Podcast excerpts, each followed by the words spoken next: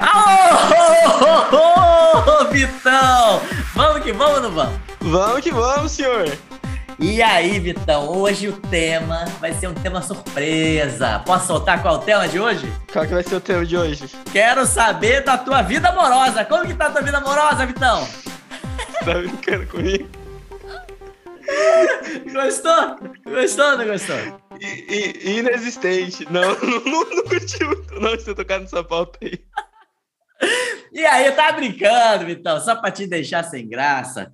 É, eu queria falar de um livro que eu, que eu tava lendo ali, é, chamado Homo Deus, né? Só que é um livro gigante, Vitão. Você acha que eu li até o final? Li nada, eu só deixo aqui na estante para parecer que eu sou inteligente, né? Aí quem entra na call comigo fala: Nossa, você leu Homo Deus? E eu li o Homo Deus até uma página que eu falei: Valeu o livro. Isso aqui tá muito bom. E aí foi quando né, ele explica é, os pilares para ser feliz. Posso te falar quais são esses dois pilares para ser feliz? Me conta aí, fiquei curioso para você falar que tem, tem sido tão bom aí, foi tão bom. Boa, boa. E aí ele começa falando, né? Tipo, com a evolução da humanidade, a gente deixa de se preocupar com a morte, né? Deixa de se preocupar com guerra, deixa de se preocupar com fome, né? Que eram as coisas que mais matavam é, no mundo. E aí, quando você deixa de se preocupar com a morte, você agora quer ser feliz. Só que para ser feliz tem um dilema, né? A felicidade é feita de dois pilares. Ele fala, um pilar é bioquímico e o outro pilar é psicológico. O que, que ele fala do bioquímico? Não dá para ser feliz o tempo todo, né? Porque imagina, me fala um presente que você ganhou quando era criança que você gostou muito, Vitão. Quando eu ganhei meu primeiro videogame. Oh, eu, nossa, meu olho até brilhava. E era o quê? Um PlayStation. Porque na minha época, o primeiro videogame se chamava Atari. Não sei se você conhece. Conheço. Antiguinho, mas conheço. E qual que você ganhou? Eu ganhei um PlayStation mesmo, ganhei um PlayStation. Play... Nossa, eu tô, tô antenado demais. E aí, tinha até Game Boy na minha época. E aí, né, você ganhou um PlayStation, ficou feliz demais. Meu Deus, você abraçava seu pai, abraçava sua mãe, falava obrigado, isso aqui é o melhor presente do mundo e tal.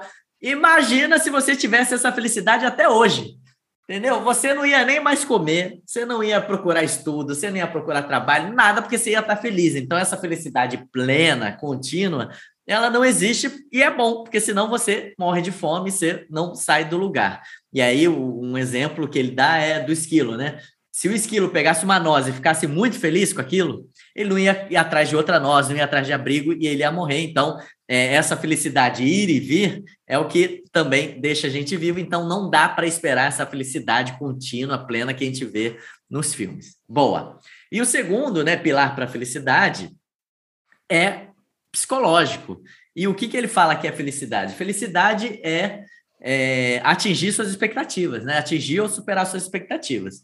Mas no mundo de hoje, onde você olha o Instagram, onde você olha o LinkedIn, onde você olha qualquer rede social, onde está todo mundo na Maldivas, nunca vi isso, está todo mundo bem de vida, está todo mundo carro zero, está todo mundo feliz, ninguém chora nessa rede, e aí sua expectativa de felicidade aumenta, aumenta, aumenta, aumenta, e aí você não consegue ser feliz porque você fica ali querendo uma felicidade dos outros que também não existe.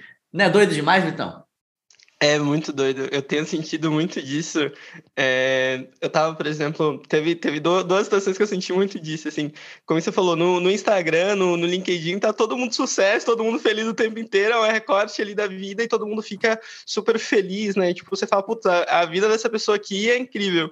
E aí teve uma vez que me chamaram para conversar e aí queriam entender mais de, dos bastidores, etc. Eu falei, então, é, é, é uma parte ali, né? É um, é um fragmento da minha vida, eu costumo compartilhar as coisas, mas não, eu não, eu não sou a pessoa 100% animada, sabe? Às vezes eu estou preocupado ali com a meta, putz, não estou batendo a meta, meu Deus, com que, como que eu vou fazer, etc.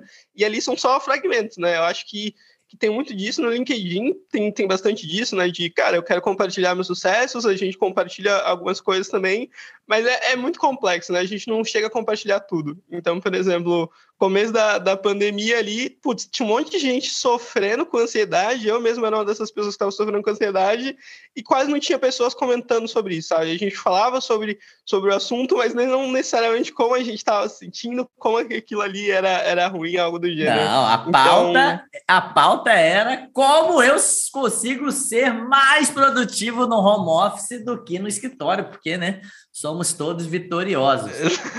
E, e, e tem uma Exato. coisa, Vitão, que, que, enfim, a internet trouxe para gente, né? Que eu chamo de a maldição da comparação. Porque, imagina, né? A gente está aqui, né? Estamos bem, né? Ah, você está lá vendo. Ah, tô bem, né? Tô gostando do meu emprego, tô batendo meta, tá tudo bem. Aí você entra numa rede social, né? E aí você é a mesma pessoa, até. Só que você fala, eita, meu amigo virou diretor de uma multinacional. Eita, meu, meu cara que estudou comigo virou CEO global, não sei o que, blá, blá, blá. Eita, essa pessoa aqui já casou, tem filho e tá, tá magrinho. Opa, esse aqui, não sei o quê. E aí você é a mesma pessoa, nada mudou. Você continua na tua poltrona ali, né? Você só ligou uma tela de computador na tua cara, mas você tá mais infeliz. E o que é doido, é isso que eu chamo de maldição da comparação. A gente fica sempre se comparando com o outro. Você faz isso também, Vitão?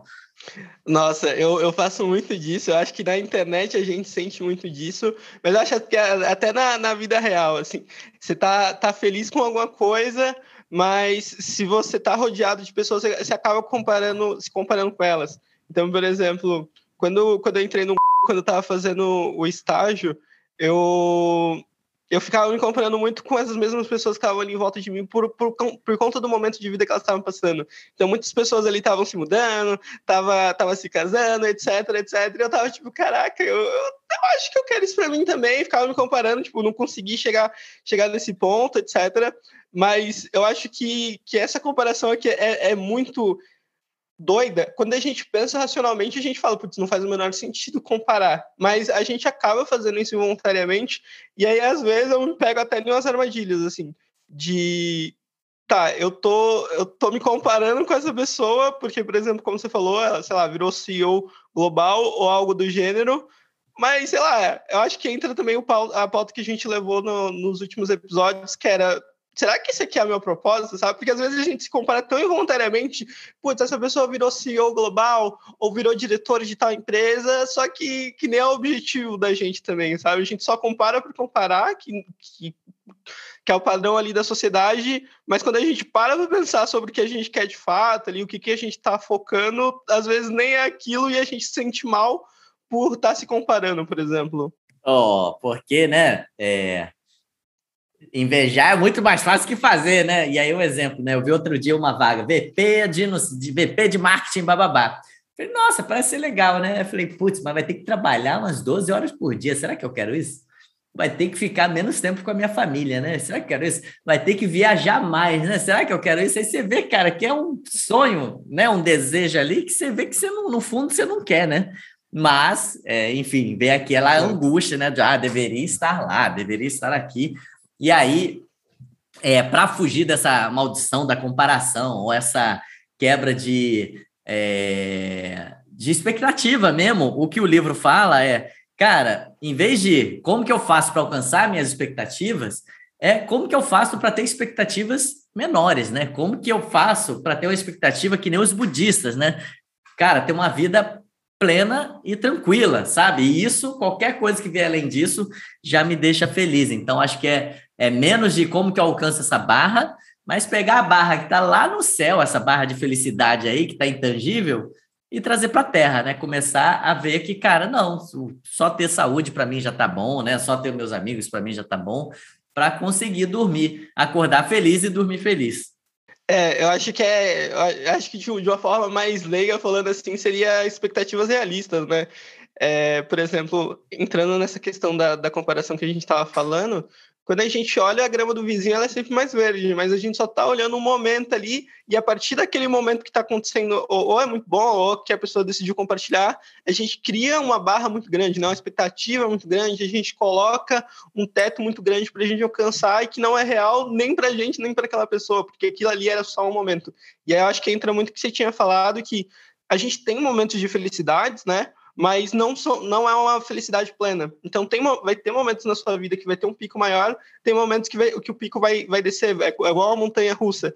E aí a gente olhar e se comparar com outra pessoa para decidir a felicidade e criar uma barreira ali, né, um, uma barra do que seria a felicidade a partir de um momento super feliz da pessoa e que possa ser um momento não tão bom para a gente, é muito irreal. Então, querer, sei lá, criar, decidir a felicidade a partir de uma barra super alta é, é muito complexo. E aí eu queria até que perguntar para você, eu, você falou que nesse livro ele, ele comentou, né, de ter essas expectativas um pouco mais baixas, mais reais, mas ele explicou como, porque honestamente, assim, pensando racionalmente, eu sei que a gente precisa fazer isso, mas na prática, assim, no, no inconsciente, eu, eu não consigo entender como a gente poderia fazer isso, né? Oh, o inconsciente é brabo demais, Vitão. Se, né, se todos os nossos problemas da nossa vida fossem conscientes, a gente resolvia tudo. Né? tipo, ah, isso aqui é só fazer isso, isso aqui é só esse framework, isso aqui é só esse passo. A gente resolveria tudo. E aí eu acho que a gente precisa mesmo é começar a entender e aceitar o inconsciente, né? Como que eu consigo mudar algumas alavancas que estão inconscientes aqui, e aí, né, aí é pauta para outros capítulos ali, e aí eu chamo minha esposa, né, minha esposa que gosta muito dessa abordagem sistêmica, e ela sempre me fala, Kate, se todos os nossos problemas fossem conscientes, a gente resolvia do dia para a noite, mas não é, né, a gente tem muita, muitas outras é, barreiras para isso. E aí eu vou pegar um exemplo, Vitão, que eu gosto de usar, eu gosto de usar o exemplo do Neymar, né, uhum. que é o quê? É... Neymar tem tudo que, que né, um, um, jovem né, gostaria de ter, né? Tem fama, dinheiro e tal. Mas quando você pensa, cara, Neymar é o cara mais feliz do mundo, será que ele é? Será que não é? E aí a gente vê que a barra dele de felicidade é muito alta, né? É, exemplo, ele é, teve a Olimpíada aqui no Rio de Janeiro, não sei se você lembra. É, e aí uhum. ele ganhou lá, né, pela seleção brasileira, o, o, a medalha de ouro ali no, no futebol. Só que maluco, foi ele que bateu o último pênalti, entendeu? Tipo, tava o Brasil, a Olimpíada no Brasil, o Brasil inteiro vendo uma medalha de ouro que ninguém, né, nem, nenhuma seleção tinha conseguido antes do Brasil, e ele vai, bate aquele pênalti e faz o gol maluco, aquela explosão de energia. E aí, entendeu? Você chega naquele pico. Kate, eu quero viver nesse pico para sempre. Ferrou. Olimpíada é só de quatro quatro anos, né? Você não vai vencer todas as Olimpíadas, você não vai ser o batedor do pênalti. Então, é um pouco de, de, de encarar a vida de uma maneira mais simples mesmo. E aí, do, do minimalismo ali, que você outro dia me explicou. Se quiser, dar uma palhinha aí sobre minimalismo, Vitão. É, é do, focar o, que é essencial para a gente, né? Acho que, que é exatamente esse ponto. E, e eu estava pensando muito nisso quando você puxou esse assunto do Neymar, que eu estava assistindo um vídeo do, do Nunes esses dias, que ele tava, que a temática era, era psicologia. E aí ele tava falando como ele não estava feliz, mesmo sendo, mesmo sendo rico, etc. E aí eu acho que é outra coisa que a gente pode ver, né? Por exemplo, a, a, às vezes a felicidade para algumas pessoas é, sei lá, conseguir dinheiro, ter, ter bastante reputação, por exemplo, no caso do Whindersson Nunes, que agora está sendo conhecido por, em vários lugares. Mas eu acho que também a gente tem que entender, né? Quando a gente pensa até em comparação, o que, que é felicidade para a gente, né? Então, se a gente olhar o nível ali, putz, o que o Whindersson Nunes compartilha provavelmente seria uma coisa que a gente compararia com a nossa vida, né? Putz, olha a idade dele, olha o que ele já alcançou, e olha como eu tô. Mas, sei lá, às vezes você tem que definir, você tem que tentar entender, né, melhor qual que, que é felicidade para você. Então pode ser uma coisa mais simplista, tipo, sei lá, é, comi chocolate hoje, ou, sei lá, ganhar a Copa, como, como o Neymar, por exemplo. Não, e é, e é muito doido, né? Tem uma frase famosa do Jim Carrey, enfim, rola no Instagram, não sei se é dele, uhum. mas ele fala que ele, ele queria que todo mundo, né, um dia na vida tivesse fama e dinheiro para perceber que isso não é a chave da felicidade. E esse exemplo do, do Whindersson Nunes é, é, é muito bom mesmo, né? E, e, eu acredito, né, que a chave da felicidade é servir ao próximo mesmo, é o amor. É, mas eu queria puxar um outro gancho aqui, posso puxar? Pode puxar, senhor. E aí, é, o outro gancho é, às vezes, né, a gente fica, nossa, queria isso, né? E quando você vai ver, né, que nem aquela, ah, queria ser VP de marketing. Cara, mas será que eu queria abrir mão de tanta coisa e tal? E eu não sou nem tão bom nisso. E aí, uma das dicas mesmo é, cara, foca naquilo que você é bom, né? E não naquilo que os outros são bons e você não é bom e gostaria de ter, e etc. É, e aí, exemplo, uma coisa, né? Ah, Kate, o que, que você é bom, né? Putz, eu sou bom em comunicar, né? Eu gosto de dar aula, eu gosto de dessa parte de comunicação, condução mesmo. E aí, como que eu faço para postar nessas minhas fortalezas, né? Para chegar ali numa, numa satisfação maior. Então, eu fiquei muito com isso na cabeça, do tipo, cara, às vezes a gente fica focando a grama do vizinho e esquece de ver, né, o que, que de bonito tem na sua trajetória para você explorar. É, eu super concordo ali. Às vezes a gente fica focando, ah, sei lá, tal pessoa faz boas análises, meu Deus, preciso melhorar a minha habilidade analítica e não foca na, nas nossas próprias fortalezas, né? E aí eu tava lendo um, um livro desses esses dias que é Descubra seus pontos fortes. E aí ele, o, o, uma pauta que o livro puxou que eu achei super relevante é isso. É, é mais importante a gente focar nos nossos pontos fortes para que eles se desenvolvam como talentos, né? A gente fique até mais feliz com eles e consiga fazer mais coisas do que necessariamente focar nos nossos pontos fracos. Então faz mais interessante, é mais interessante a gente focar nas fortalezas para a gente deixar elas muito melhores ali, muito mais robustas do que, putz, é, sei lá, por exemplo, é, focar em alguma coisa que eu não gosto tanto ou que não é o meu forte, que eu não tenho tanto interesse. E aí tem um super exemplo que o, que o livro trouxe, que foi do Michel Jordan, né? Que ele era super, tipo, é, é, era, era o Michel Jordan do basquete, incrível, e aí quando ele foi pro beisebol, ele já não é, ele não era tão talentoso, né? Ele não tinha todo aquele talento como ele tinha pro beisebol. Então, eu acho que isso também até dá pra gente levar para a vida corporativa, para nossa vida pessoal, né? Do que não adianta a gente ficar só focando nos pontos fracos e não desenvolver os nossos pontos fortes, que é alguma coisa que a gente já gosta. E eu acho que também desenvolver esses pontos fortes é algo que deixa a gente muito feliz. Porque é uma coisa que a gente já tem paixão, por isso que é, que é o nosso ponto forte. E aí, quando a gente fica só, caraca, preciso desenvolver esse ponto fraco, muito provavelmente esses pontos mais fracos que a gente considera, né, são coisas que a gente não tem tanta familiaridade ou que a gente não gosta tanto. E aí a gente fica naquele ciclo, tá, preciso desenvolver isso, mas a gente fica infeliz por querer desenvolver algo que a gente não gosta muito, por exemplo. Nossa, Bom, é adorei esse exemplo do Michael Jordan, porque de repente você, três ou quatro aí que está estudando a gente, de repente você é o Michael Jordan no basquete, mas fica apostando no beisebol, né? E aí você perde esse, esse talento por achar que beisebol é um esporte mais legal, porque seu amigo faz beisebol, seu vizinho está fazendo beisebol etc. Adorei, Vitão!